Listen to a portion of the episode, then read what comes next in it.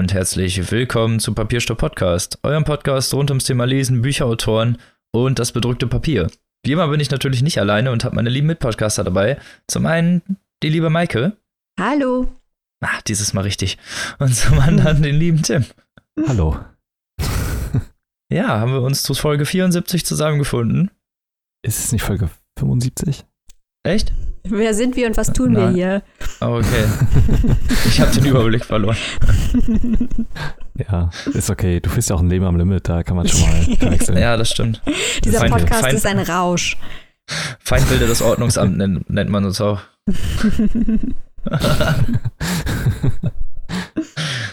ja, ich hoffe, euch äh, ist es auch gut ergangen, liebe Hörer.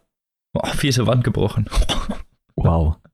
Kommen wir mal direkt zum äh, Vorgeplänkel, würde ich sagen. Ohne Umschweife. Oder habt ihr noch was zu berichten? Nein, hau raus. Ja, fürs Vorgeplänkel haben wir uns überlegt, da jetzt ja bald der Nobelpreis verliehen wird, zweimal sogar, Ja. Mhm. und weil er nämlich letztes Jahr aufgrund eines äh, Fiaskos, das ich hier jetzt an der Stelle nicht unbedingt weiter ausführen möchte, nicht verliehen wurde und dieses Jahr dann zweimal verliehen wird, aus was für Gründen auch immer, wir uns überlegt haben, dass wir uns zwei in unseren Augen würdige Kandidaten raussuchen, die diesen Platz bestellen könnten.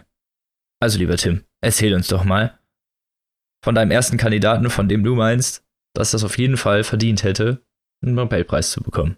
Ja, also mein Kandidat ist, glaube ich, ein Klassiker. Jemand, der schon, der schon lange im Rennen ist äh, für den Literaturnobelpreis und Ich weiß, wen du Fraglich. sagst. Ich weiß, wen du sagst. ob er ihn jemals bekommen wird, ja, wen werde ich denn sagen? Ist es der Leonardo DiCaprio der Literatur? Aus er hat Japan? mittlerweile schon einen Oscar bekommen. Das ist korrekt. Die Rede ist natürlich von Haruki Murakami. Ja, na klar. Surprise. Wer, wer auch sonst. Er steht halt schon seit so vielen Jahren aus und er hat schon so viele groß, gute und große Arbeit geleistet. Und es ist eigentlich nur noch eine Frage der Zeit. Es ist nur die Frage, ob er ihn wirklich jemals bekommen wird. Weil da habe ich auch immer noch meine Zweifel. Hm. Zumal ja im letzten Jahr, ähm, vorletzten Jahr, sehr, sehr zu Recht Kazuo Ishiguro den Preis bekommen hat. Der hat ihn natürlich als Engländer bekommen, weil er eingebürgert wurde, aber wurde in Japan Mhm. geboren. Und ähm, im Rahmen der großen Nobelpreis-Mathematik weiß man immer nicht, ob es dann heißt, gut, gleich zwei hintereinander, die in Japan geboren wurden, ob das da eine Rolle spielt. Aber klar, Haruki Murakami wäre ein toller Kandidat. Ich glaube, wer den Podcast schon ein bisschen länger hört, der weiß auch, dass wir da schon ein bisschen länger drauf plädieren, dass er den bekommt. Und es Genau. wäre halt auf jeden Fall auch mal Zeit, also vor allen Dingen auch für das Gesamtwerk, wenn man das mal so betrachtet. Ja, es ist eigentlich schon eine ziemliche Farce, dass es noch nicht passiert ist, aber an sich halt auch ein lustiger Running Gag. Also Der arme Herr. Murakami. muss halt dafür herhalten. Es tut mir ein bisschen leid, aber besser als nichts, keine Ahnung. Ich muss immer an den Tweet denken, als äh, Bob Dylan den Literaturnobelpreis gewonnen hat.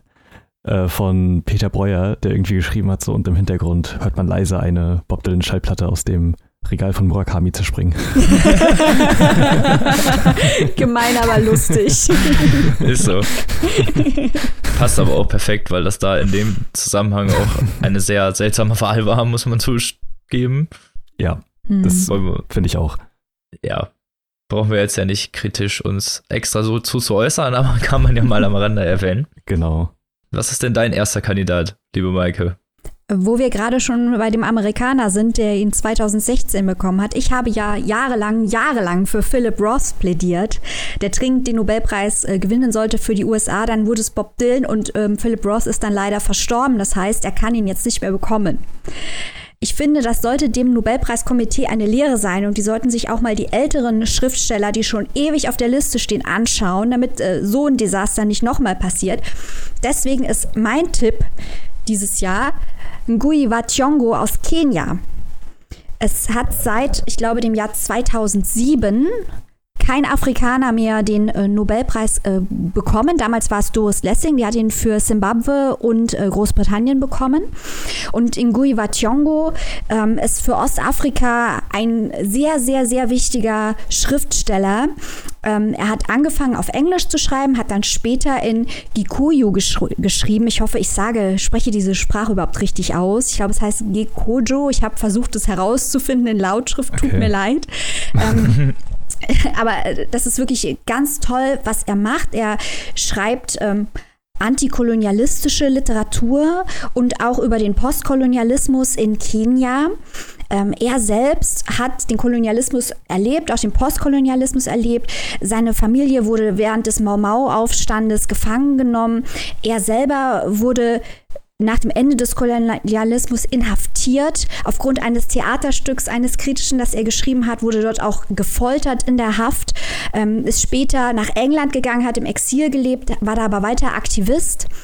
Ähm, also er hat sich politisch engagiert sein ganzes Leben und auch seine Haltung in der Literatur dann reflektiert. Ähm, das erste Buch, das ich von ihm gelesen habe, war Der gekreuzigte Teufel. Das hat er damals in der Haft zum Teil auf Toilettenpapier geschrieben, weil er nichts Krass. anderes hatte. Sowieso generell. Also das, Realer geht's auch nicht. Also, Ja, ja, also ist, ist dieser- wirklich so. Dieser Typ ist ein Wahnsinnstyp, 81 Jahre alt ist er mittlerweile. Und sein Hauptwerk ist wohl Herr der Krähen. Also der hätte es wirklich, wirklich mal verdient, äh, Ngui wa Thiong'o. Und es würde ihm auch im Westen und wahrscheinlich auch in Asien die Aufmerksamkeit verschaffen, die er eigentlich verdient hätte. Das ist äh, ein, eine sehr gute Einschätzung. Krass. Also, ich habe jetzt auch noch nichts von ihm gelesen, muss ich sagen, aber es, äh, alles, was du sagst, klingt so, als würde dieser Mann längst einen verdient haben. Kann ich nur zustimmen. Auch so das Ganze, was du jetzt über sein Leben erzählt hast, ist natürlich schon sehr aufschlussreich, vor allen Dingen, äh, wenn man das im Hintergrund, im Hinterkopf behält bei den Werken Genau. und dem kritischen Ansatz. Ja, also der Inhalt ist wahnsinnig interessant. Was er selber als Person, als Mensch geleistet hat, ist interessant. Und die Poetik ist auch wahnsinnig ähm, sch- schön, gut zu lesen, aufrüttelnd, aufrührend, berührend. Äh, der sollte weiter übersetzt und gelesen werden. Und es wäre allerhöchste Zeit, dass er den Nobelpreis bekommt. Es könnte natürlich ein ganz schlechtes Omen sein, dass ich mich jetzt hier für ihn einsetze, weil es hat bei Philip Roth ja auch nichts genutzt. Äh, aber trotzdem, ich würde es ihm von ganzem Herzen gönnen, wenn er gewinnen würde. Können wir nur so zustimmen. Ja. Was ist Ja. denn dein erster Guess, Robin? Mein erster Kandidat ist äh, ein Alltime-Favorite, äh, auch dieses Podcasts, Irvin Welch, Oha. der ja mit Trainspotting und anderen Werken, finde ich zumindest, durchaus das verdient hätte, zumindest in meinen Augen, weil es jetzt gerade auch in Anbetracht äh, moderner Literaturgestaltung ein bisschen mehr Ecken hat, so ein bisschen mehr auch generell aneckt und jetzt nicht so auch ähm, äh, gut zugegeben generell auch nicht so kritisch ist, aber äh, auch mal was anderes. Mhm. Meinst du, die sind so progressiv, dass sie sich das trauen? Äh, nein, glaube ich nicht. Aber es ist ja hier auch so ein bisschen Wunschkonzert. Das stimmt. Mein zweiter Guess wird übrigens noch viel unrealistischer, aber das macht ja nichts. Wow, was für ein Cliffhanger. Krass, ne? Ja.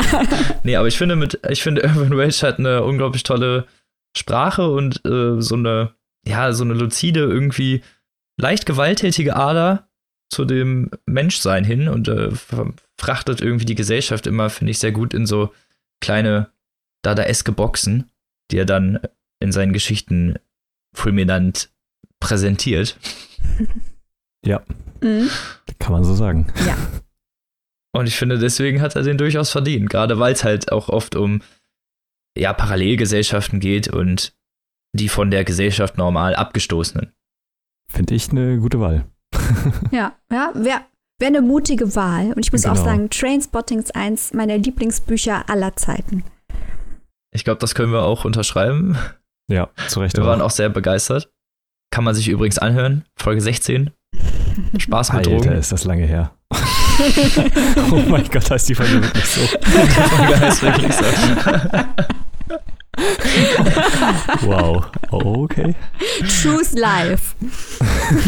Wir waren früher noch einfach ein bisschen mehr Street als heute. Es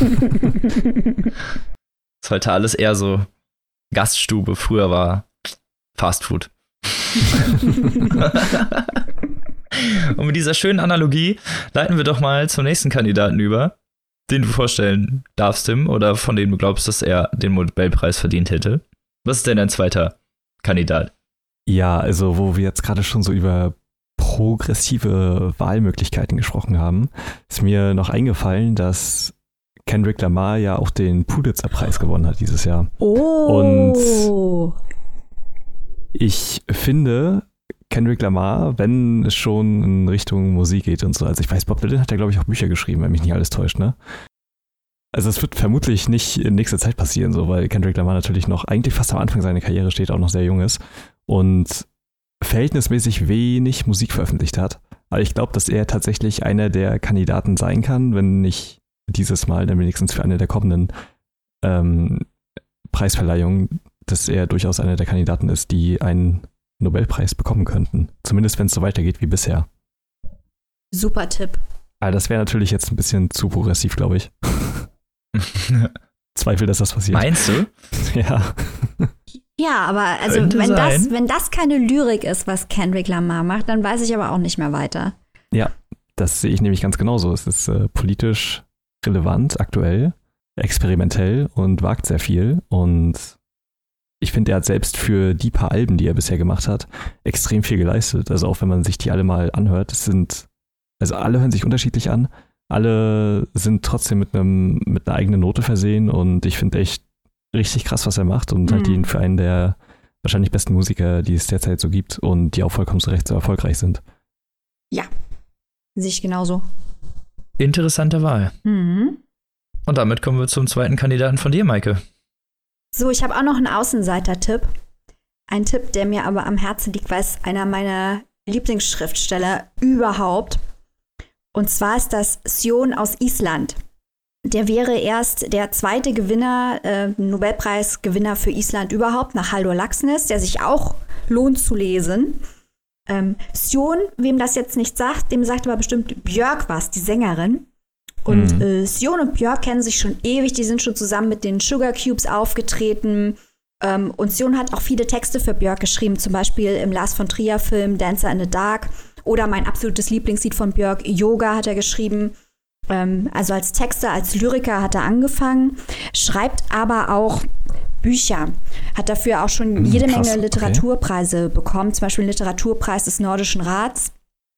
Und ähm, ich liebe seine Texte, weil sie so wahnsinnig vielseitig und poetisch sind. Also er arbeitet häufig mit Sagen, Märchen, ähm, mit der isländischen Geschichte, ganz viel Metaphorik, Bilder, ist häufig surreal und rätselhaft.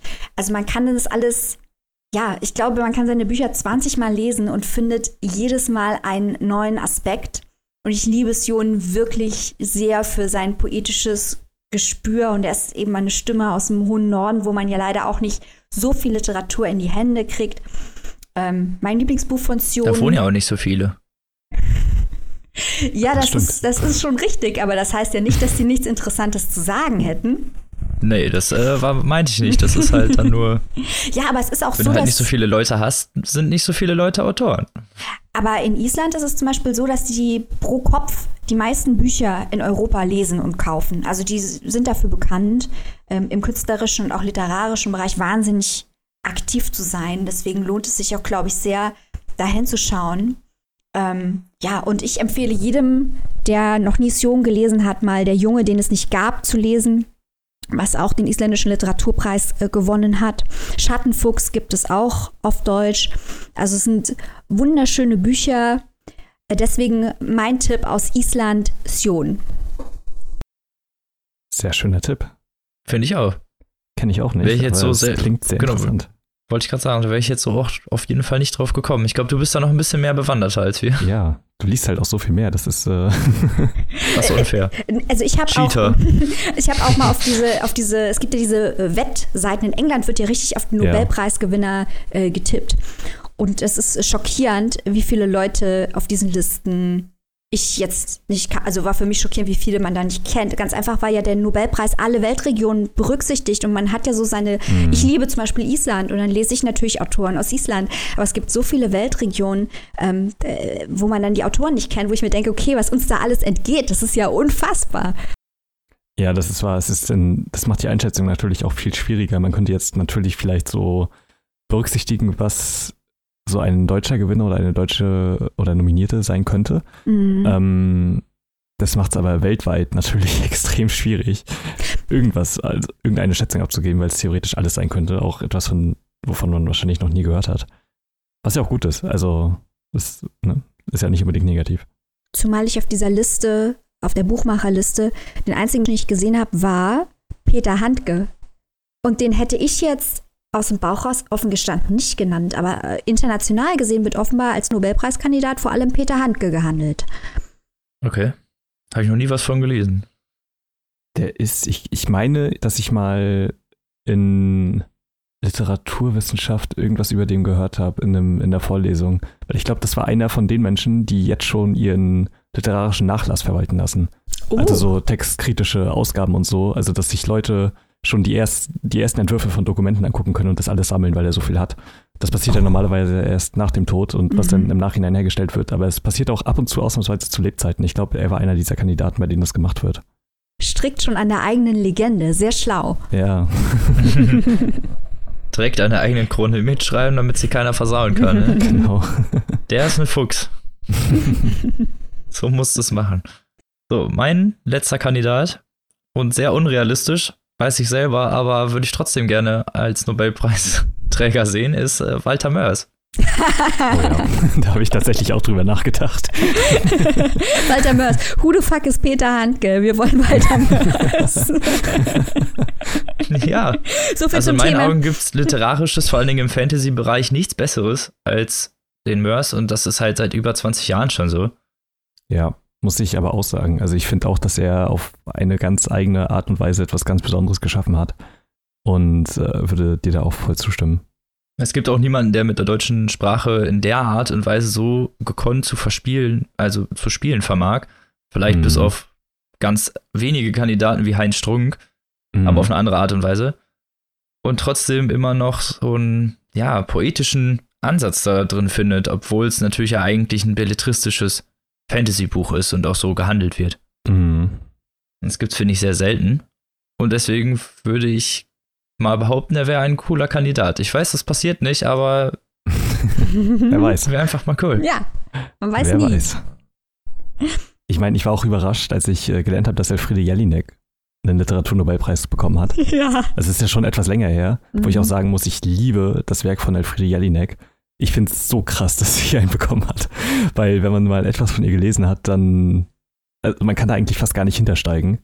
Vor allem was ihre Theaterstücke angeht. Und äh, ihre Schreibweise ist halt auch, sie ist so vulgär ja. und pervers teilweise, ja, aber halt ja. auch so äh, politisch aktuell und relevant. Ich finde das, also was sie schreibt, extrem krass und eine heftige Entscheidung auf jeden Fall von dem Gremium, das äh, das damals bestimmt hat. Deswegen halte ich auch nichts für ausgeschlossen. Das glaube ich auch. Nee, also, so wirklich, nicht so wirklich. Ah, alles ist möglich. Aber ich muss jetzt mal total kritisch uns allen drei gegenüber anmerken, wir haben nicht eine Frau genannt. Ja, das, ja, das stimmt. Das geht gar nicht. Also was, zum, was zum Beispiel mit Margaret Atwood? Ja, ist mir auch schon im Kopf rumgegeistert. Ich finde auch, dass sie einen verdient hätte. Ja. Mhm. Durchaus. Ich habe ja schon mehrere Werke gelesen und waren durch die Bank alle solide, ziemlich gut. Also nicht alle jetzt ein Kracher, aber die meisten halt. Und das reicht ja schon, ne? Was offenbar auch noch ein heißer Tipp ist, was ich aber leider noch nie gelesen habe, ist äh, Maurice Condé aus der Karibik, aus Guadeloupe. Die wird wohl auch ganz heiß gehandelt als weibliche Kandidatin, mm, okay. weil angenommen wird, äh, weil es zwei Nobelpreise gibt, dass wohl einer an Mann geht und einer an eine Frau. Würde auch Sinn machen. Das mhm. macht auch Sinn, ja, tatsächlich. Ja, macht wirklich Sinn. Also das ist auch sowas, also egal ob es jetzt gewinnt oder nicht, aber ich glaube, das ist auch was, das interessant ist, sich mal anzuschauen. Maries Hört sich wirklich gut an. Also, mhm. wenn wir dann noch einen weiblichen Kandidaten nennen wollen sollen, würde ich meine Lieblingsautorin Claire North nennen. Okay. Die im Englischbereich, äh, englischsprachigen Bereich zumindest etwas bekannter ist als hier. Zu meinem Missfallen. Du arbeitest dagegen. Ich versuch's, aber Pastor Löwe bringt halt leider keine Bücher mehr raus, da kann ich auch nichts machen. Das ist traurig. Das ist wirklich traurig, weil ich finde, sie hat eine ziemlich lyrische Art, ihre Narrative zu verpacken, was ich so selten gesehen habe, dass jemand mit so einem ja, Sprachgerüst, was wirklich doch eher komplizierter ist und eher so einem Entwicklungsbildungsroman zugesprochen werden würde, damit halt dann Sci-Fi schreibt. Aber, aber unterm Strich heißt es, zwei Nobelpreise sind äh, eigentlich nicht genug, um uns seinen Wünschen Genüge zu tun. Natürlich nicht. Es kann nie genug geben. Nein, natürlich nicht. Man hat immer höhere Ansprüche. Ja. Und ich glaube, wir hätten auch noch genug andere Kandidaten gehabt. Also es liegt ja jetzt eher am Zeitmangel, dass wir nicht so viel vorstellen können, als Genau. an Mangel an Kandidaten. Das stimmt. Gut. Soweit zu unseren Kandidaten des Nobelpreises. Vielleicht wird ja wirklich jemand nominiert, von dem, den wir vorgeschlagen haben. Dann kriegen wir den Hellseher Award, würde ich sagen. Genau. Und falls nicht, hatten wir natürlich recht und das Nobelkomitee Unrecht, ist klar. Natürlich. Ich würde vielleicht eher sagen, die hatten nicht ganz so viel Recht wie wir. Ich will deren Entscheidung natürlich nicht in Frage stellen. Tim, sei doch nicht immer so korrekt. Manchmal musst du halt einfach auch mal die Bisschen- verbale Faust benutzen und sagen so, ne, ja, verkackt. bisschen, bisschen radikal sein hier. Okay. Papierstoff-Podcast für mehr Radikalität im Literaturbereich. Bitte verwendet das nicht als Zitat. So, dann kommen wir doch mal zum ersten Buch. Und zwar deinem, Tim. Also unsere Folge widmet sich ja jetzt zum letzten Mal quasi dem Buchpreis. Und wir haben jetzt ja zwei Bücher von der Shortlist und eins von der Longlist. Und ich habe eins, das es auf die Shortlist geschafft hat tatsächlich, nämlich Das flüssige Land von Raffaela Edelbauer. Ich muss sagen, mich hat so die Beschreibung und das Cover sehr getriggert. Ich finde, äh, das Cover ist gestalterisch richtig gut und vor allem jetzt in Anbetracht dessen, wo ich auch weiß, um was es in diesem Buch geht, sehr, sehr gut. und Das gibt's ja öfter mal, dass so Cover erst nach dem Lesen so wirklich ihre Idee verraten. Ja, das ist wahr. Und es ist das zweite Buch von ihr, wo ich echt sagen muss, krass. Aber es, ich will jetzt natürlich nicht schon zu viel verraten und vielleicht erstmal zur Handlung kommen, denn es geht um Ruth Schwarz, die Protagonistin des Buches, durch äh, deren Augen man auch die Geschichte erlebt, aus der Ich-Perspektive. Und sie ist eine Physikerin, die sich mit der Zeit beschäftigt und eine Habitila Habitilation schreiben will, so und schon seit Jahren da dran ist, nämlich über die Philosophie der Zeit. Und es hat sie sehr stark beschäftigt und ihr so zugesetzt, dass sie praktisch auf ihr Leben nicht mehr klarkommt. Und sie ist medikamentenabhängig mittlerweile, um irgendwie mit ihren Erkenntnissen klarzukommen. Weil je mehr sie sich da reinsteigert und reinliest, desto schlimmer wird quasi ihr sozialer Umgang mit anderen Menschen und auch mit der Wahrnehmung generell. Auch mit der Wahrnehmung. Das Problem bei ihrer Theorie ist ja, dass dabei, ich weiß nicht, ob ich jetzt spoiler, ich hoffe nicht, Nee, ich glaube, das steht auch ganz am Anfang. Also es wird schon die Zeit absolut ist. Also genau. nach dieser Theorie, die sie physikalisch untersucht, ist es zumindest rein mathematisch, physikalisch gesehen, so, dass Zeit relativ ist und eigentlich alles eins ist, also sowohl Gegenwart, Vergangenheit als auch Zukunft. Genau. Und sie fragt sich dann die ganze Zeit, wie kann man sich dann auf etwas einigen, was objektiv nicht existiert? Und äh, das macht sie halt so fertig, wie Leute einfach so ihr Leben leben können, ohne jemals über, darüber nachzudenken. Und ähm, das ist halt ein starkes Problem, was sie quasi persönlich umtreibt.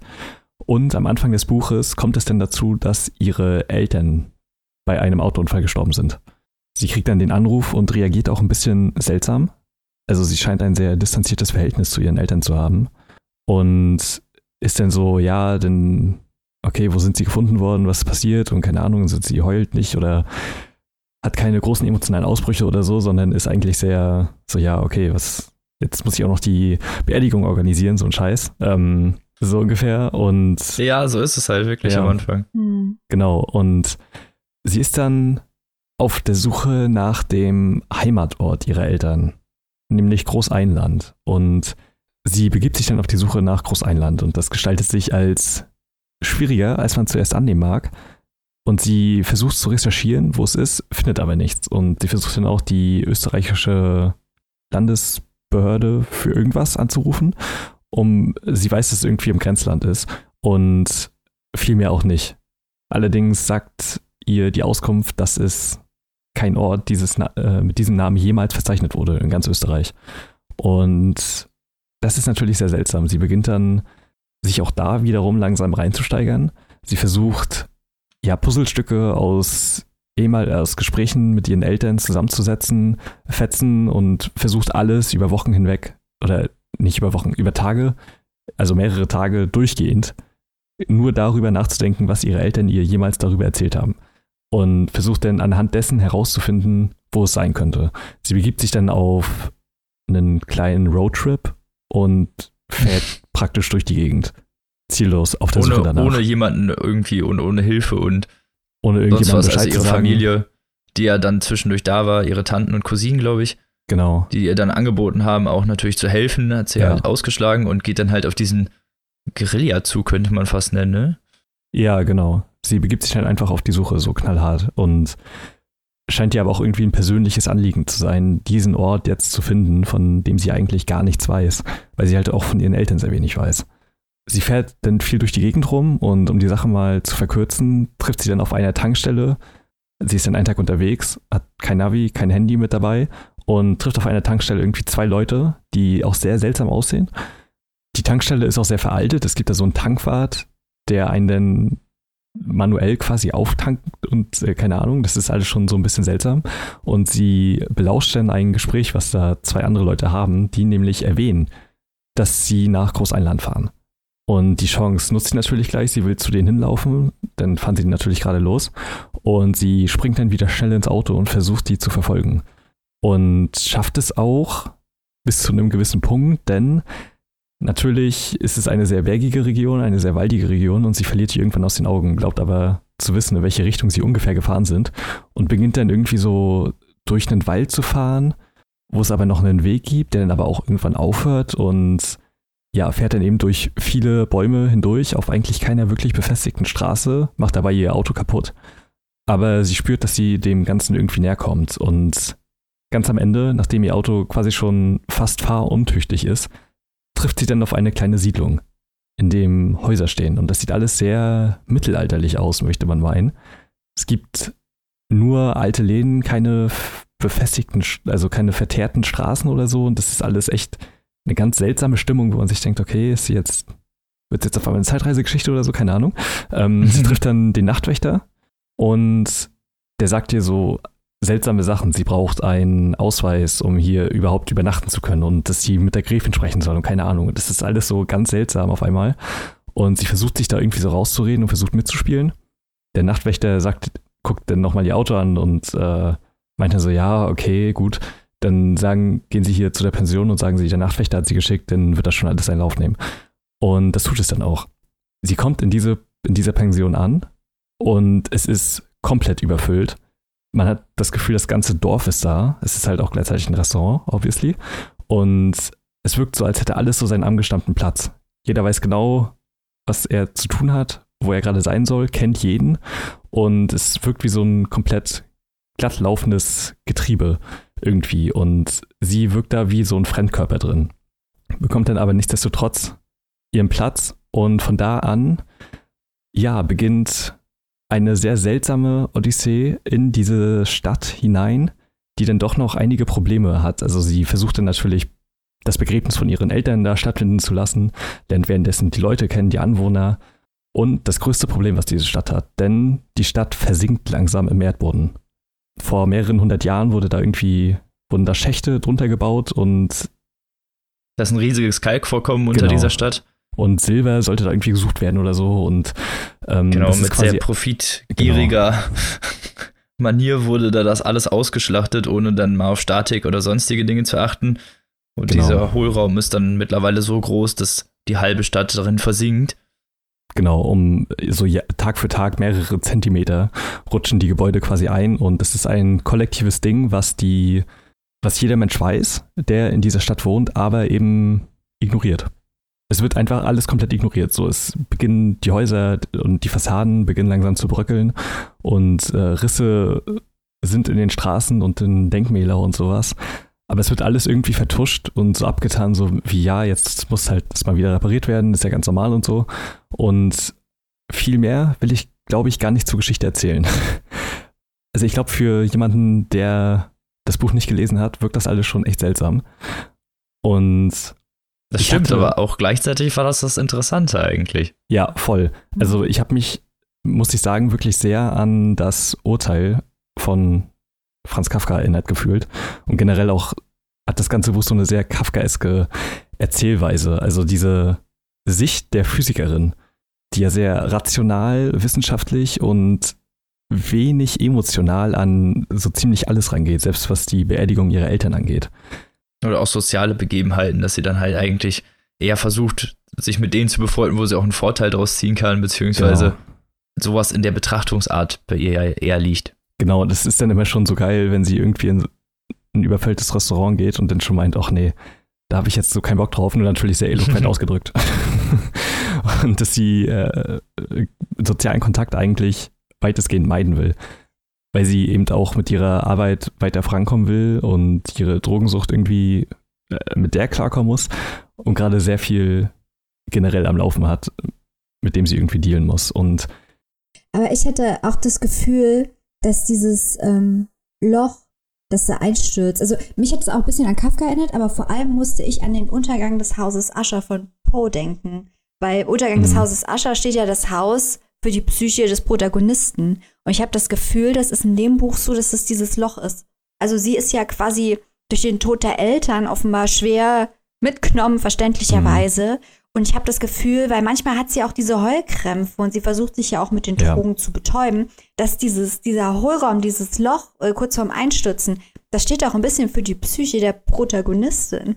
Ja, ich würde sogar noch weitergehen und sagen, dass eigentlich fast jede Situation, jeder seltsame Moment und jede komische Begebenheit in diesem Buch eigentlich als Metapher gedeutet werden kann. Ja.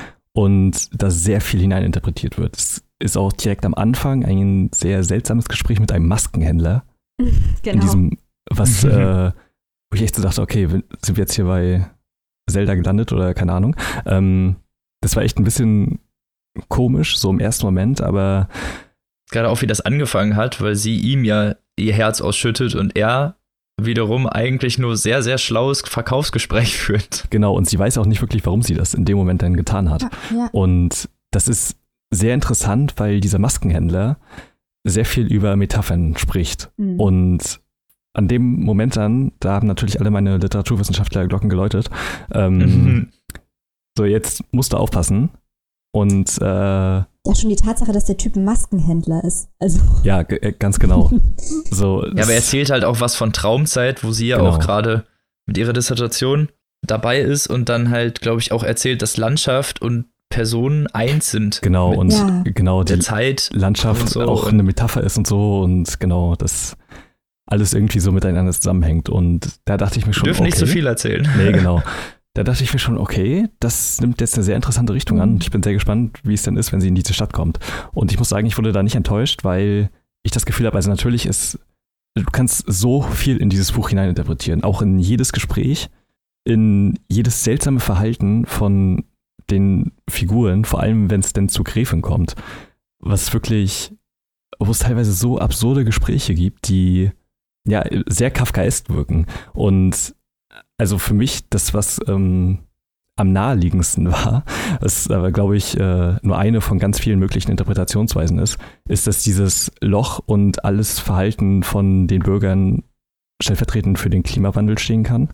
Ich glaube, generell könnte das für die Gesellschaft stehen, ja. dieser Hohlraum, alle auf jeden Fall blicken weg. Also ja. ich ganz genau. empfand das Ganze so als ziemlich böse ja. Gesellschaftsparabel. Auf jeden Fall. Es wird auch viel der Zweite Weltkrieg erwähnt und genau. was in genau. dem Dorf währenddessen passiert ist und so.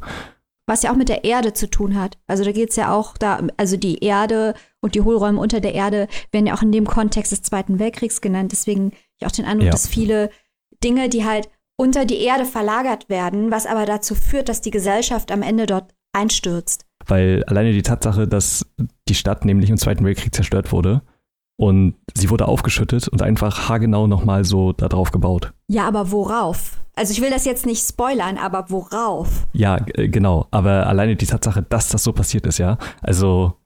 Dass man einfach eine ganze Stadt genau. platt macht, weil man sagt, ja, nee, ist zu kaputt und neu errichtet. Und genau. manche Sachen haben sie einfach vergessen, die haben sie einfach weggelassen.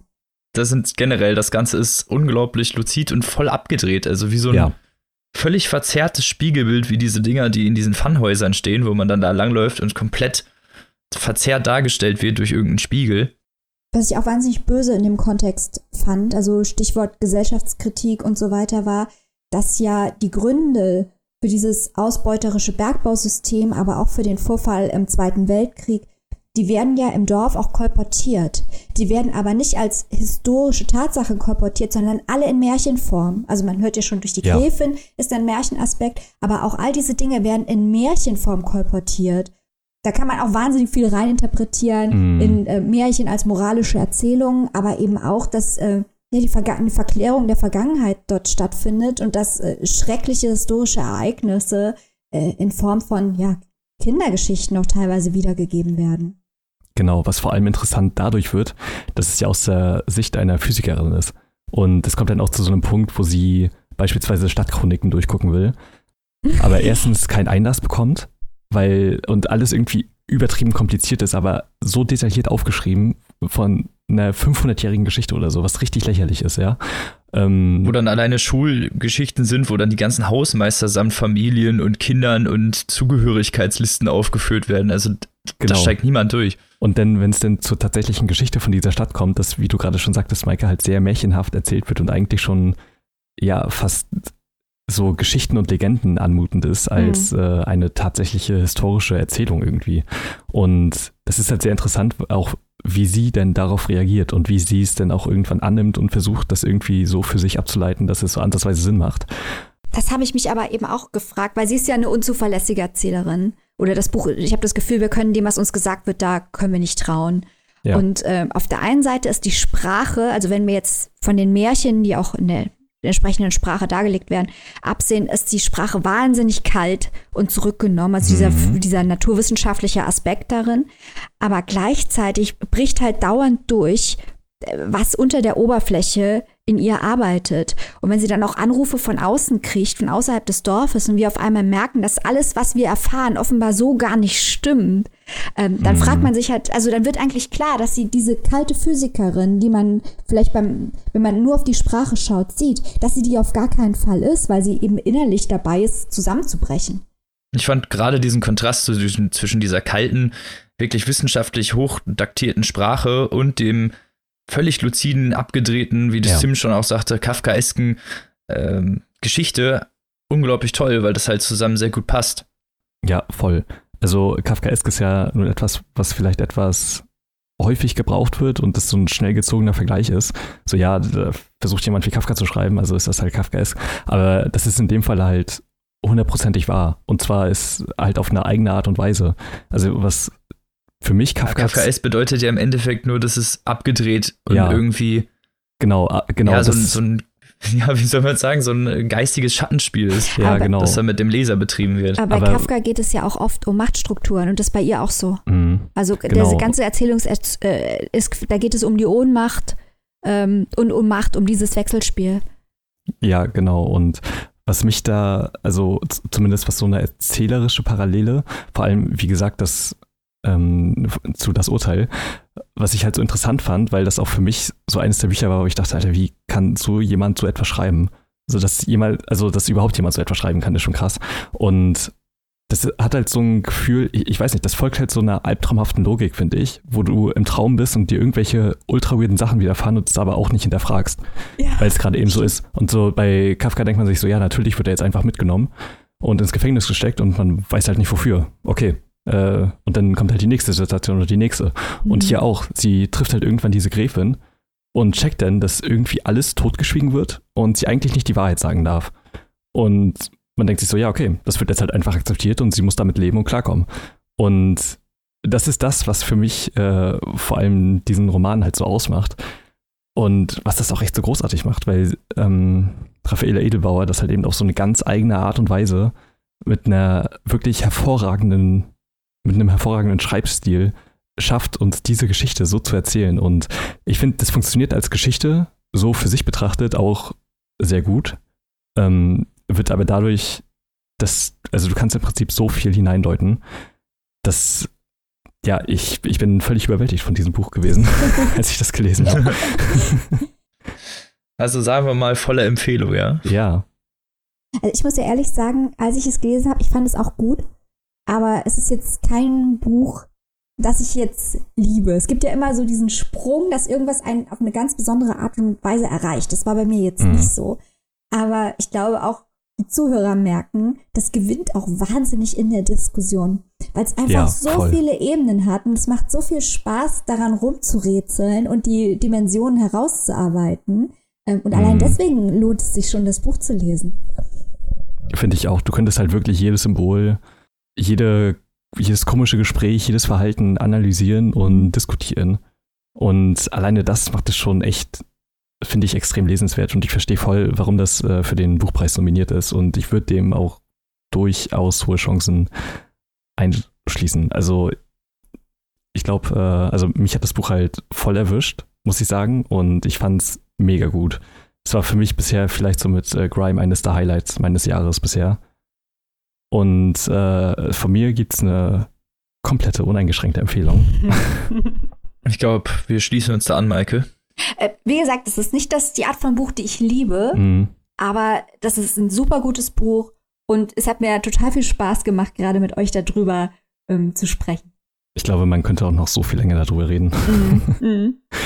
genau. Ähm, glaube ich auch, aber ich glaube, wir lassen es an dieser ja, Stelle jetzt ja, mal. Es ist schon viel zu krass ausgeartet hier, okay. Gut. Ein bisschen. ja, äh, das Buch kostet 22 Euro gebunden, was ich auch nur sehr empfehlen kann, weil es wirklich wunderschön aussieht und hat 350 Seiten. Es ist tatsächlich halt auch gar nicht mal so lang. Zumindest äh, nicht so lang, wie man jetzt vielleicht erwarten könnte. Und äh, ist im Klett-Cotta Verlag erschienen. Von dem wir das Rezensionsexemplar haben. Ja. Vielen Dank an der Stelle. Vielen Dank. So, das war schon. Vier Stunden später, das war's schon. Halbe Stunde. Das war schnell. naja, mal schauen, ob Maike auch so viel über ihr Buch zu erzählen hat. Wow, das war mal wieder eine ah. gute Überleitung. ja, danke schön. Kommen wir nun zu etwas komplett anderem. Äh, wir bleiben auf der Shortlist des Deutschen Buchpreises und reden jetzt über Tonio Scharingers Nicht wie ihr. Das ist der von uns schon häufig in den letzten Wochen geteaste Fußballroman. Ähm, oh nein. Jetzt mal Hand hoch, wie viele Fußballfans sind hier? Es ist völlig egal, ob man Fußball mag oder nicht Hand für diesen, für diesen Roman. Hoch, also, ja, liebe Zuhörer, schaut euch mal an, wer jetzt alles Hand gehoben hat. also, es, äh, die gute Nachricht ist, es ist völlig egal, ob man Fußball mag oder nicht. Das, dieser, dieser, dieser Roman nutzt Fußball, um äh, über Kapitalismus zu sprechen und über die Gesellschaft zu sprechen und über die Leistungsgesellschaft. Also gar kein richtiger Fußballroman, sondern wird, ein Gesellschaftsroman mit Fußball-Setting. Ja, also es findet im Fußballmilieu statt und es gibt ein bisschen Name-Dropping äh, mit jeder Menge Fußballern, die ich auch zu 75 Prozent nicht kannte, aber das schien mir auch jetzt nicht wahnsinnig relevant, weil man immer versteht, was uns der Herr Scharinger sagen möchte, ohne dass man jetzt äh, da genau im Bilde ist, wer wer ist und wer was macht als Fußballer, als echter Fußballer. Okay. Ähm, okay, das ist doch gut. Ja. Dieses Buch, äh, kurz zur Geschichte, die gar nicht mal der eigentliche Star ist, weil der eigentliche Star ist die Sprache, aber zur Geschichte. Es geht hier um einen österreichischen Fußballprofi mit bosnischen Wurzeln, der heißt Ivo und der spielt in der englischen Premier League. Äh, der ist auf den ersten Blick oder eigentlich auch auf den zweiten der stereotype Fußballproll. Das heißt, der hat Bugatti, der hat eine schöne blonde Gattin und ein dickes Haus und das volle Programm, was man sich so unter dem reichen Macho-Kicker vorzustellen hat. Mhm. Gleichzeitig wir hören, hören wir wahnsinnig viel darüber, wie er sein Leben empfindet und sehen da auch die Schattenseiten. Also er erlebt sehr wohl den Rassismus, äh, der damit einhergeht, dass er eben bosnische Wurzeln hat. Äh, den Leistungsdruck. Er merkt, dass er eigentlich als Person nicht zählt, sondern nur als als Fußballprofi, als Rolle, die auf dem Platz spielt, dass da Dinge von ihm erwartet werden, äh, die mit Authentizität eigentlich nichts zu tun haben. Er merkt äh, das fremdbestimmte Leben, das einen gewissen Zynismus mit sich bringt, dieser Zwang zu Leistung und Disziplin im Wirtschaftssystem Fußball. Also das ist ihm schon alles bewusst.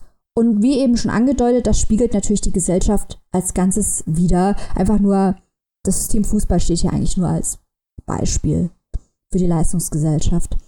Und das könnte ja alles recht interessant sein, hier diesen Klischeeproll zu haben, der aber gleichzeitig in der Fußballmühle zermahlen wird und auch hohen Preis zahlt für den Status, den er sich erarbeitet hat. Schwierig, aber gleichzeitig auch ungewöhnlich wird der Roman durch seine Sprache. Ich hätte mir gewünscht, dass wir das alles aus der Ich-Perspektive hören, vor allem weil es einen Satz gibt, den ich mal kurz zitieren will. Es gibt in dem Buch den Satz, Ivo sind Worte egal, er weiß, dass sie nichts bedeuten. Und von diesem Mann hätte ich natürlich das alles gerne aus der Ich-Perspektive gehört. Also solche Sätze sind häufig in den Buchen, die sind natürlich irre schlau, weil sie so doppelbödig sind in einem Roman mm. mit Wörtern, sie verstehen sowas zu sagen. Aber es ist aus der dritten Person erzählt und das geht dann häufig stark auseinander, weil in der dritten Person seine Perspektive vor allem in seinem Duktus zu schildern, funktioniert nicht so ganz. Die Sprache, ja, ist auch leicht prollig und äh, zeichnet sich auch durch sehr exzentrische Metaphern aus. Da geht es dann zum Beispiel um das Cordon Bleu als ultimatives Bild für Geborgenheit. Hinweis, die Ehefrau ist, die Ehefrau ist der Käse, ja? So. Dann äh, Calimero, falls ihr euch noch an den erinnert, äh, an die Comicfigur, die ist ein langweiliges Scheißkind, das trotzdem die Bitches bekommt. Also das ist die Sprache in diesem Roman. Kudos an den Deutschen Buchpreis, dass sie sowas auf die Liste machen, weil ich habe sowas noch nie gelesen. Das geht ganz schön steil. Ähm, aber das wird auf Dauer natürlich auch ein bisschen anstrengend. Ähm, was ich euch auch nicht ersparen möchte an dieser Stelle, ist, dass dieses Buch problemlos den Bad Sex in Fiction Award gewinnen könnte. Denn der gute Ivo hat eine gewisse Obsession mit der Kombination Sex und Essen. Da heißt es dann zum Beispiel okay. in einer Sexszene, sie reiben sich aneinander, sie fallen rauf und klettern runter, sie sind wie, Achtung, geriffelte Chips, überall Oberfläche, Rillen, Poren. Geriffelte Chips. Nice. Okay. Ja, also mit sowas werden wir hier konfrontiert.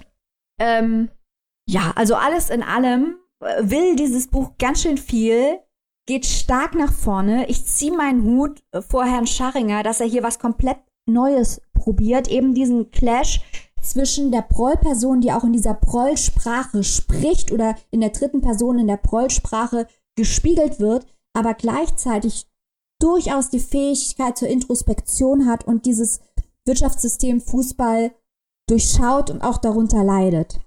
Ich glaube, woran der Roman manchmal so ein bisschen scheitert, ist, dass man diesen Text liest und man ein bisschen das Gefühl kriegt, dass sich hier auch über Ivo lustig gemacht wird, gerade eben durch die Sprache, die gewählt wird.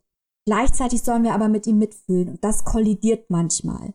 Nicht, dass das nicht grundsätzlich gehen würde, äh, so eine äh, Kombination zu wählen als äh, Autor, aber es funktioniert hier nicht immer. Und am Ende kommt noch so eine mit dem Holzhammer reingekloppte Epiphanie, die hat auch nicht unbedingt geholfen.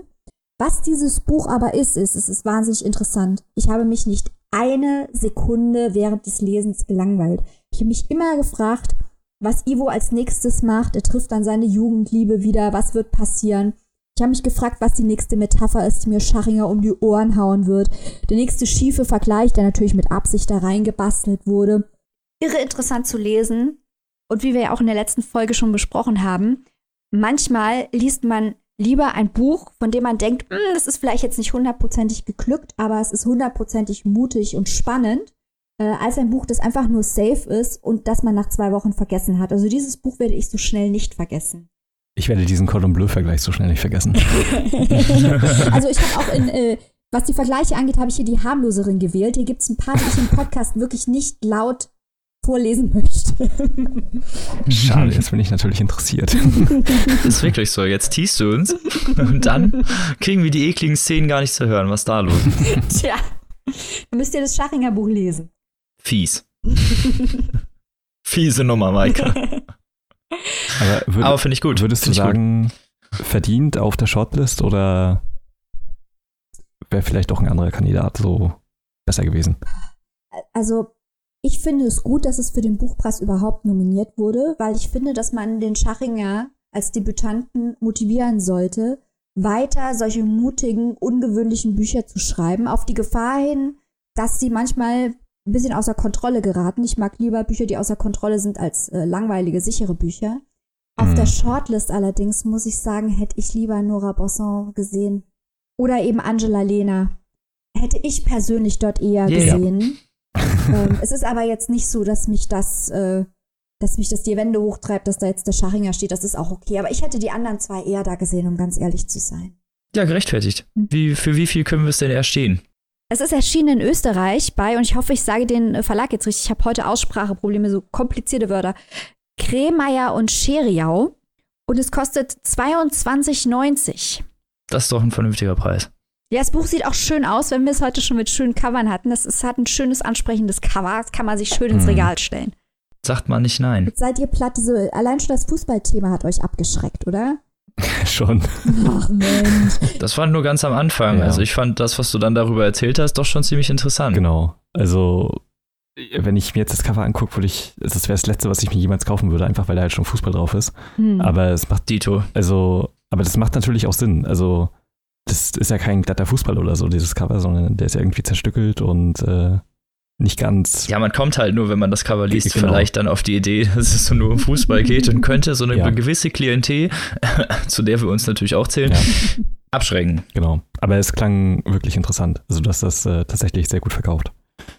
Also ich wünsche dem guten Herr Scharringer, der übrigens auch Christian Kracht-Fan ist, Tonio Scharringer, I feel you, äh, wünsche ich nur das Beste. Schreib weiter. Ich lese auch das nächste Buch von ihm. Ja, klingt ja nach einem sehr vielversprechenden Debüt, definitiv. Genau. Und damit kommen wir zum letzten Buch dieser Buchpreis-Blogger-Geschichte. Und zwar mit Mobbing Dick von Tom Zürcher, das auch auf der Longlist stand und jetzt nicht auf die Shortlist gekommen ist. Ob das gerechtfertigt ist, sage ich später. Cliffhanger. Ja, natürlich. Aber einmal zum Zürcher selbst. Der ist 1966 in Zürich geboren und eigentlich Werbetexter, wie irgendwie fast alle Neuautoren, mhm. habe ich das Gefühl. Und es ist da bereits sein dritter veröffentlichter Roman. Und Tom Zürcher ist auch der einzige Schweizer, der für den Buchpreis, äh, für den deutschen Buchpreis nominiert wurde. Auch lustig, dass wir jetzt einen Schweizer und äh, zwei österreichische StaatsbürgerInnen hatten im Podcast. Raus mit den Deutschen. wir, haben, wir sind schon drei Deutsche im Podcast, das muss reichen. so. Ja, aber in Mobbing Dick geht es um Dick, wie man sich vielleicht vorstellen kann. Sein Name ist nicht aus einer Bösheit seiner Eltern herausgeboren, sondern das sind krasse Amerika-Fans nicht nur Amerika-Fans, sondern vor allem Dick Cheney-Fans. Also wenn das nicht ah. bösartig ist, sein Kind nach ja. Dick Cheney zu benennen. Ich sagen, das ist doch noch bösartiger, wenn man Amerika-Fan ist, sein Kind Dick zu nennen. Ja, ja ich finde das auch bösartig, aber es ist ja von den Eltern heraus nicht aus der Bösartigkeit geboren. Ja, stimmt. Die haben ja geglaubt, die machen was Gutes. Dick. Nice. Ja. Okay. Ja. So wie sein Name ist halt auch Dicks Leben. Oh Gott, hast du das jetzt wirklich gesagt? Mega Überleitung. ähm, denn Dick wohnt noch zu Hause, was jetzt an sich ja nicht so schlimm ist, aber Dick beißt sich halt auch gerne in den Arm, wenn er zu viel Stress hat, was er zumindest am Anfang der Geschichte bei seinem Jurastudium des Öfteren tut und deshalb auch beim Arzt ist, der ihm dann rät, vielleicht dann doch irgendwas anderes zu machen, was nicht ganz so stressig ist, wodurch sich dann natürlich auch keine autoaggressiven Verhaltensmuster zeigen. Der feine Herr Psychologe. Was? ja, okay. ja. Und ganz logisch fängt Dick dann beim Schweizer Bankinstitut an, weil das ja auch viel stressloser ist als ein Jurastudium. Ja. Genau. Okay. Mhm. So, dass das nicht so ganz logisch ist, muss ich jetzt niemandem erklären und so geht die Geschichte auch so ein ganz bisschen weiter. Denn Dick ist ja ziemlich unterer Angestellter und Assistent von irgendeinem der da in der Bank irgendwas macht. Man erfährt von Anfang an nicht so wirklich, was da abgeht. Dicks erster Tag ist eigentlich eher so, ein, so eine Rundführung und Warterei. Also er sitzt eigentlich mehr rum. Sein Chef Bachmann ist ein ziemlich netter Typ, muss aber dauernd auch raus und irgendwas aufschreiben. Also der ist auch fast nie da und kann ihm eigentlich auch gar nicht sagen, was er überhaupt selber tun soll. Und das zieht sich halt auch irgendwie die nächsten Tage durch. Also Dick wird nie so wirklich in seinen Job eingewiesen und sitzt eigentlich die ganze Zeit nur rum und versucht selber herauszufinden, was er machen soll. Direkt am Anfang macht er schon einen großen Fehler, indem er versucht, sein Passwort einzugeben, indem er 1, 2, 3 einfach da eingibt. Und der ganze Rechner wird gesperrt. Also ist auch nicht der allergeschickteste von den geschicktesten. Mhm. Ja, seine Eltern wollen halt die ganze Zeit so jedes Detail wissen und man merkt schon die ganze Zeit, Dick ist so ein ziemlich neurotischer Mensch, der sich bei jeder Kleinigkeit sofort die übelst schlimmsten Gedanken macht, die man sich vorstellen kann. Und auch von seinen Eltern stark unter Druck gesetzt wird, was so den Status angeht und Erfolg. Seine Mutter ist äh, mit irgendeiner Nachbarin befreundet, Frau Welti, die ist dann immer eher so das, die kognitive Nachbarschaftsgesellschaft, die da so angeprangert wird, wo dann gesagt wird, ja, dann kann ich das der Frau Welti erzählen. Mm, ja, Man kennt's. Ja.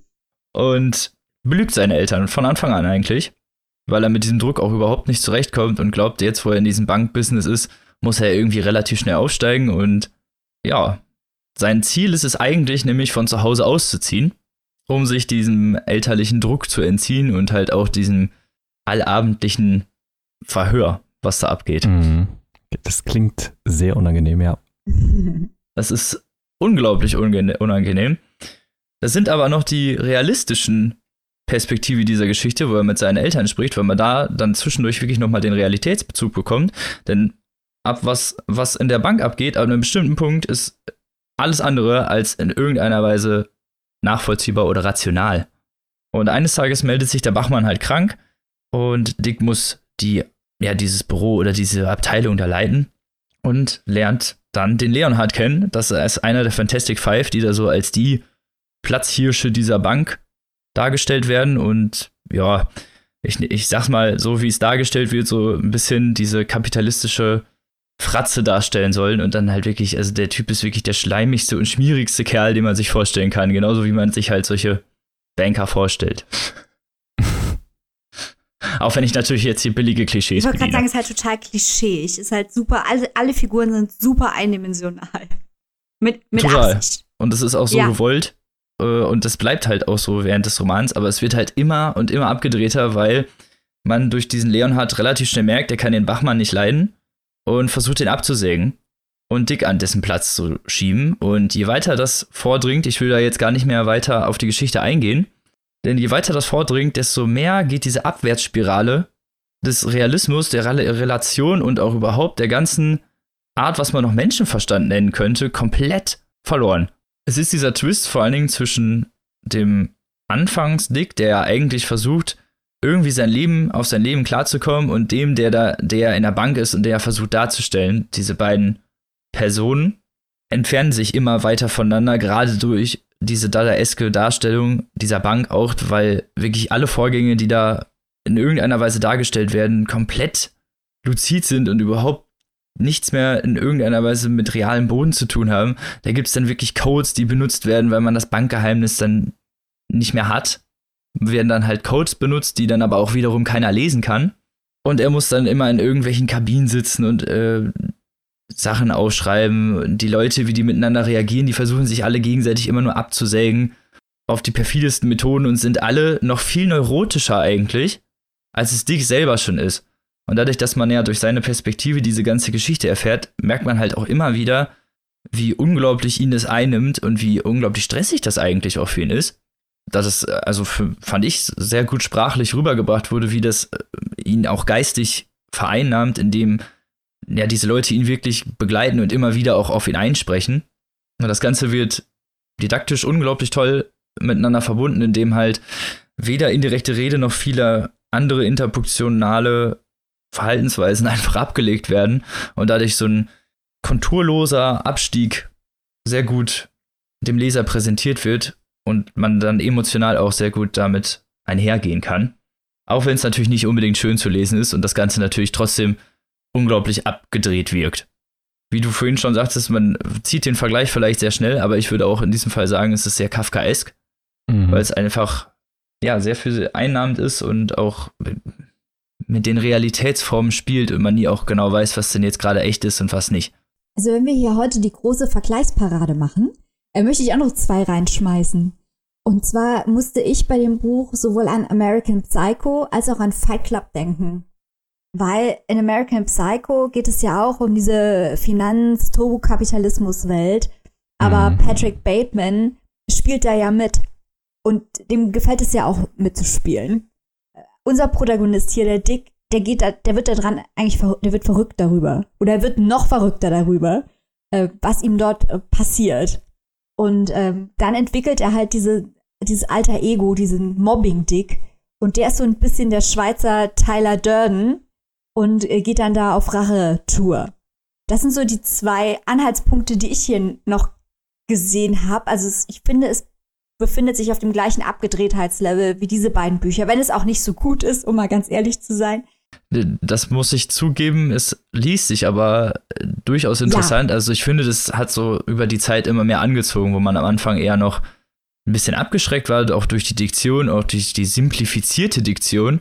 Also es ist alles unglaublich simpel und abgestumpft klar. in irgendeiner Weise. Immer klar, man hat immer das Gefühl, es gibt keine zweite Ebene, aber je länger man liest, so ging es mir zumindest, da merkt man, dass es so sehr wohl eine gibt, aber die Sprache verrät einem das nicht sofort. Genau. Also es gibt unglaublich viele Metaphoriken. Dick zum Beispiel hat eine Stoffwechselerkrankung, der kann so viel essen, wie er möchte, ohne dass er zunimmt. Was natürlich in Anbetracht dieses Bankeninstituts eine relativ interessante Metaphorik ist, die man jetzt auf sehr viele Arten ausdeuten könnte. Zumal er ja die ganze Zeit auch noch Cremeschnitten frisst und jede Menge Bier trinkt. Also ich sage hier bewusst frisst, weil von Essen genau. kann in diesem Buch nicht die Rede sein. Auf keinen Fall, nee. und auch diese ganzen Charaktere, auch die er über die Zeit kennenlernt, sind unglaublich abgedreht und ja, non-real. Also ich glaube, das erste Mal, als er Frau Koch kennenlernt, die noch später eine wichtige Rolle im Buch einnimmt, hat er irgendwas falsch gemacht und sie nimmt einfach ihr Sandwich und klatscht ihm was einmal quer über den Bildschirm. Also ich weiß ja nicht, welcher rationale Mensch sowas tut, selbst wenn er sauer auf irgendwen ist. Was ich mich ja gefragt habe, Robin, ist, was will mir dieses Buch sagen? Ich habe es auch gerne gelesen. Ich habe es auch von Anfang an, vom ersten Satz an, habe ich es gerne gelesen, habe es in einem durchgelesen und bereue es auch nicht.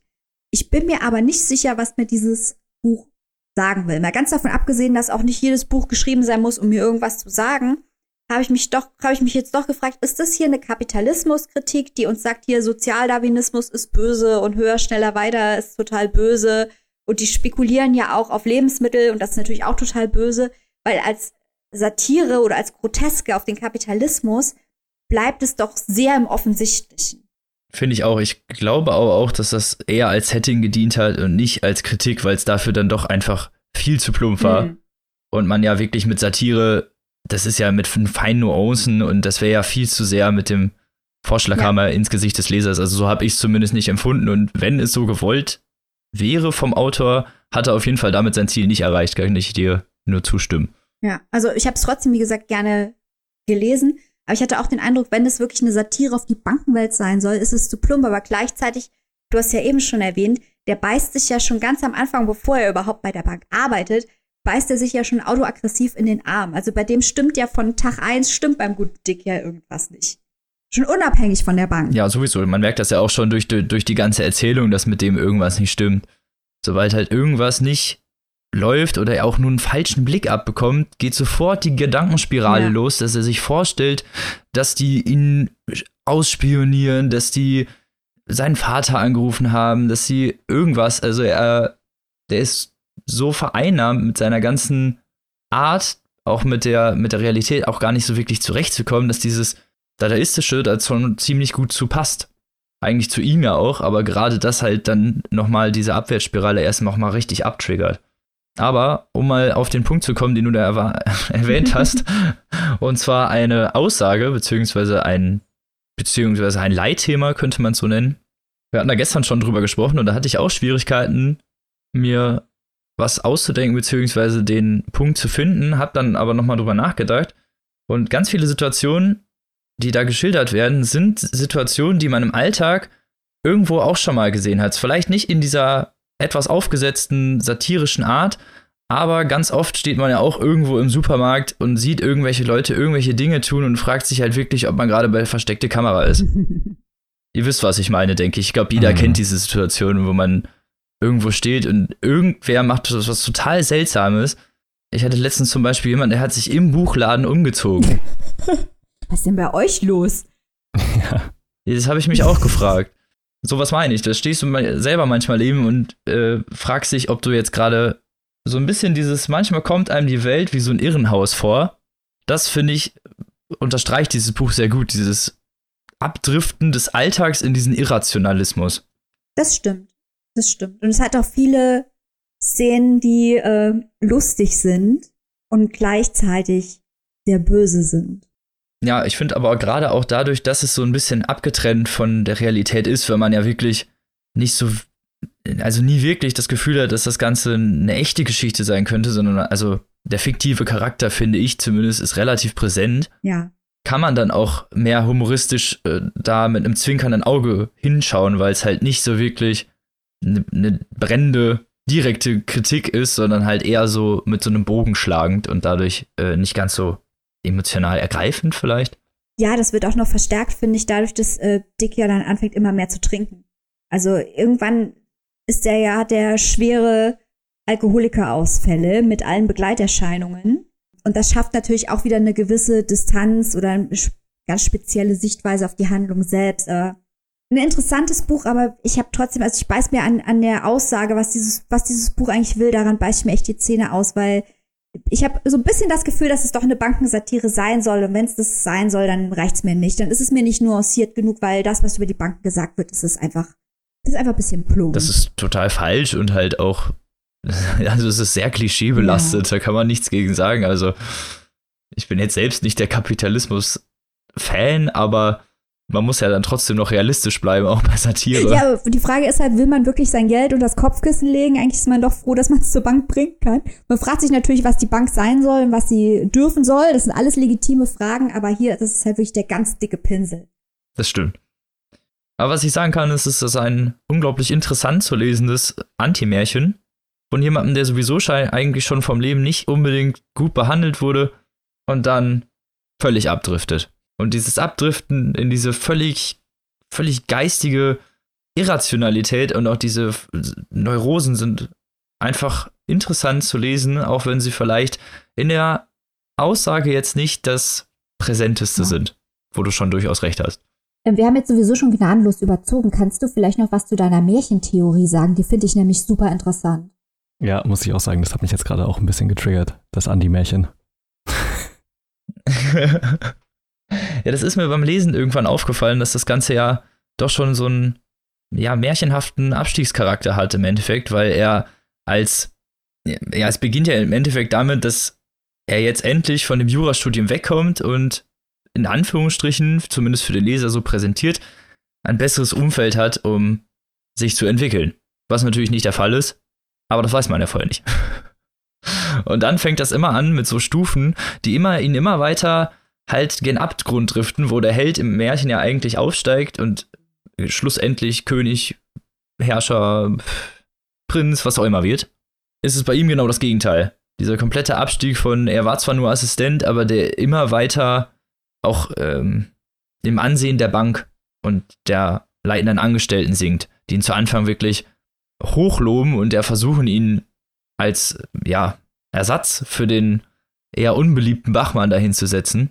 Und da beginnt halt eigentlich dieses Anti-Märchen, in dem es halt immer und immer mehr Stationen gibt, die ihn halt dazu bringen, in den Alkoholismus zu verfallen, äh, zu lügen und schlussendlich halt wirklich extreme Verhaltenstaktiken an den Tag zu legen. Interessant. das ist auch eine Figur. Ich finde, das hat er äh, mit, mit Rouge Schwarz und auch mit Ivo gemeinsam, also mit allen Protagonisten unserer Bücher, dass man über die Motivation rätseln kann. Warum verhalten sich Leute Das finde ich so? auch sehr interessant, so generell an den Nominierten des Buchpreises, wenn man das jetzt mal alles in eins packt. Wir haben ja jetzt, ich weiß nicht, wie viele Bücher vorgestellt, acht oder so? Mm, ein paar sind es auf jeden Fall. Viele, viele, viele. Da waren schon ein paar mehr. Und man kann ja eigentlich von fast allen sagen, oder von vielen zumindest, die wir jetzt auch in letzter Zeit gelesen haben, wenn wir jetzt gerade auch nochmal von der letzten Folge Angela Lenas Werk mit einbeziehen, alle so leicht abgedreht und irgendwie so diesen, äh, die Frage nach überhaupt den Verrückten der Gesellschaft irgendwie, ne? Oder wie schnell man halt vielleicht mhm. auch abdriften kann. Das finde ich irgendwie sehr interessant, dass da so viele Bücher mit so einer Thematik auf der Liste gelandet sind. Finde ich auch. Das ist eine spannende Liste. Ja, aber um mal zum Ende zu kommen, ich finde, durchaus okay, dass es auf der Longlist gestanden hat, obwohl ich natürlich andere Kandidaten hätte, wo ich jetzt gesagt hätte, die hätten besser gepasst. Nichtsdestotrotz finde ich, ist es auf jeden Fall eine lesenswerte Geschichte. Erschienen ist das Ganze beim Salis Verlag und ihr könnt euch das für 24 Euro im Hardcover besorgen oder für 14,99 Euro als E-Book. Das Ganze ist mit 288 Seiten auch relativ schnell gelesen und liest sich durch diese sehr simple Sprache halt sowieso auch generell ziemlich schnell. Und damit kommen wir zum Ende der Folge. Oh. Jetzt schon. Oh, eine Stunde 20. Ja, aber das zeigt doch, dass die Kandidaten und Kandidatinnen sehr gut gewählt wurden, weil wir sehr viel Diskussionspotenzial hatten. Das ist doch auch schön. Das vor allem, ja. Mhm. Das kann man auf jeden Fall keinem der Nominierten absprechen, dass es sehr viel Diskussionspotenzial bietet. Ja. Und ich finde, das ist ja genau das, was es eigentlich tun soll. Genau, ich bin auch total froh, dass wir hier zusammen einige Bücher gelesen haben, äh, um Mhm. auch mal die Breite ein bisschen zu sehen und dann ein bisschen vergleichen zu können und so. Es hat echt Spaß gemacht. Fand ich auch. Nächstes Mal sind wir auch beim originalen Buchpreisbloggen mit dabei. Das wissen die in Frankfurt noch nicht, aber es wird so kommen. Das wissen die in Frankfurt noch nicht. Nee. Sie werden es bald wissen. Aber nächstes Jahr, dann kommen wir, du. Und dann bringen wir ordentlich Reputation mit.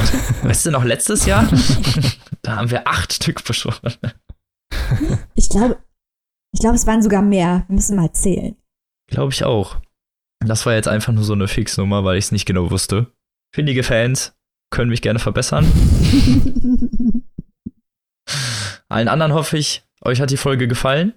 Und die Bücher natürlich. Wir würden uns natürlich freuen, wenn ihr die über unsere Affiliate-Links unten stehen kauft.